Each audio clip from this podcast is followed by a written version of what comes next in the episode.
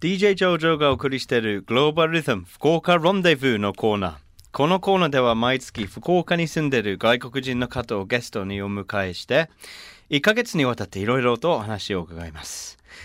今月のゲストはアメリカ・ニューヨーク出身のルイス・マトさんです。Hey, hello guys. Thank you for having me back again. I must have said something right. You did. で、ルイスさんは今まであの3回ほど聞いていただいて、日本で今起こっているビール革命、Mm. えーについていろいろ話していただきました。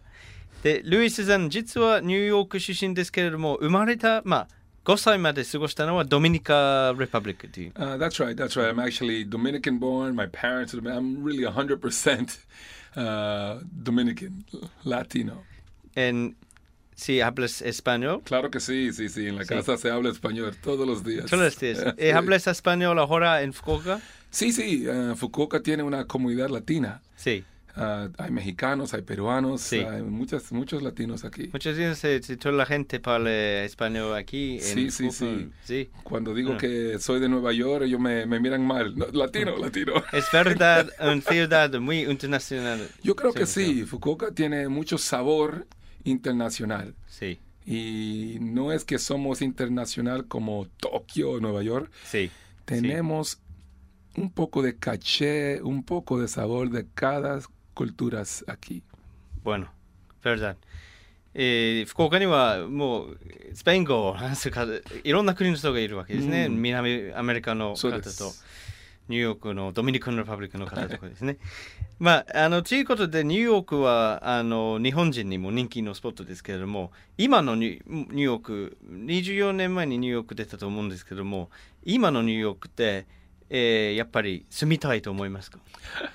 Uh, I grew up in New York, uh, and uh, like I said, I've been here a long time, but I go back at least once a year うん、to uh, visit family and friends and just soak up some of that New York energy. Yes and to yes. learn. New York has an incredible nightlife, Mm, and you go to New York and you learn about trends Mm. and uh, and ideas that eventually may make this their, their way back to this way. Mm. So it's good. is the cutting edge of the world. in It a way. really is. It is the capital of the world, New York. もう世界の首都と言ってもいいんですよね、ニューヨークは。もう本当に人種、なんでも人類のルスボというか、あの、 もう本当にどの国からアフリカでも、マイナーな国からの人もニューヨークいますね。あの、まあ、ロンドンよりでも。Absolutely. うん。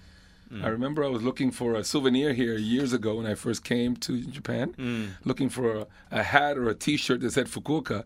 I didn't find any, but many said New York. I could find a New York T-shirt here easier. Even Fukuoka. yeah. What about the cost of living in somewhere like New York to pay rent, to have a car, to eat out, you know, that kind of thing, to raise kids, compared with Fukuoka?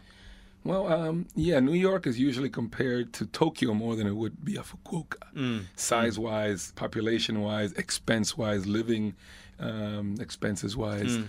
mm. or living style. It, it's more of a Tokyo comparison, I would say. So, mm-hmm. in a word, just like Tokyo, expensive. Mm-hmm.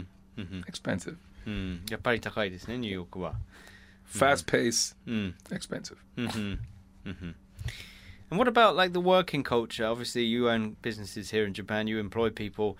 Do you think Japanese people work harder than you, you know their counterparts in in the states, or you know how much holiday do people get in the states? How long do they have to work?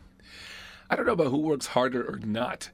Uh, I, I think that uh, considering that both countries are in the top three economies of the world, Yeah. everybody works hard. Yeah. everybody works hard. Speaking individually, though, I think that um, maybe the American worker or the New York worker in this case uh, protects their personal time and their vacation and their their time off from work. They protect it louder than the Japanese might. まあ日本人よりにアメリカの人はやっぱり自分の権利を主張して僕はあさって休みますこの日に休みますと More assertive, Mm, absolutely. Where the Japanese employees, you know, uh, can you come in an extra day? Can you hang out a little longer? Can you? They're more compliant uh, to play the team game. And is it true that if you're a barman or a restaurant worker in the States, you're paid a very low wage and rely on tips to make money. I mean, to, to a Japanese worker in the industry, that must be, be quite surprising to, to learn about that. そのアメリカでその賃金が非常に安いですね、バーとかレストランの従業員というのはもう本当3ドルとか2ドル50とかその低い賃金があると思うんですけど。Yeah, I, I think that's an interesting uh, comparison there, difference, uh, better said. I don't know how low, low, low wages a bartender mm. or a server might get paid in, in New York, mm. but uh, yes, they do have the tipping culture. Mm. And interesting, when I grew up, tipping was a kimochi, something you give thanks, arigatai. Mm. Thank you for the good service and the good time that I had. Here's a tip. And there was kind of like a general rule of how much you should tip, but it was an arigatai. It was a thank you. 昔は本当にこのウェイトはやよくやってくれましたので、もう気持ちとして5ドルあげようとかっていう。Mm. Now you go to New York and the tip is on your bill. that's not a that's giddy. that's not arigatai. That's giddy. Hey, that's part of your bill. That's a charge, and it yeah. it kind of takes away from the original feeling that I remember mm. when I hmm. started going out as a young hmm. drinker, hmm. eater, restaurateur in New York. ティップは払わな払わなくてはならない、もう義務のようなものになる。気持ちじゃなくて、もう義務になりましたね。なるほどですね。So, if people want to hear more, learn more about the uh, the beer revolution happening in Japan, you recommend the, the Japan Beer Times. Where can that be picked up? Japan Beer Times, uh, I'm glad to say, is everywhere uh, in the all the pubs in Fukuoka. Of course, uh, not just the Three Kings. You can go to uh, Morris Black Sheep. You can go to Morris Pub. You can go to Kraken Porter and on mm. Kodori. All mm. these places have the uh, Japan Beer Times. Mm, mm. Absolutely. Great magazine, really. Good and read. it's free. It's free. It's in English and Japanese. Mm. High quality journalism and fun reading. I mean, we're talking beer here. it's fun. これは福岡のすべての、まあ、パブですね。あので、もうフリーですね。無料で受け取る。ジャパンビアタイムズというビールに関しての雑誌で日本語も英語も両方書いてあるから読みやすい 面白い内容ぜぜひ日本のビール開きについてみんな Absolutely. 勉強してください And of course, we're you know we're in the internet age. Look it up. Yeah. JapanBeerTimes.com. Japan Beer Times. And thanks so much for coming on the show. We've really enjoyed having you here and learning about um, the beer revolution and about your bars. And do you have any messages, last of all, for, for Love FM listeners? Well, yes, I, I think that uh, you can really, really enjoy yourself out there uh, after work and in weekends. And if you time it right, you can go to Daimyo at 5.30 and enjoy happy hour at the Three Kings from 5.30 to 7.30. Hmm. Hmm. Leave real quick, walk down to Oyafukodori, reach off Broadway, and enjoy happy hour again from 7.30 to 9. Every day. Every day.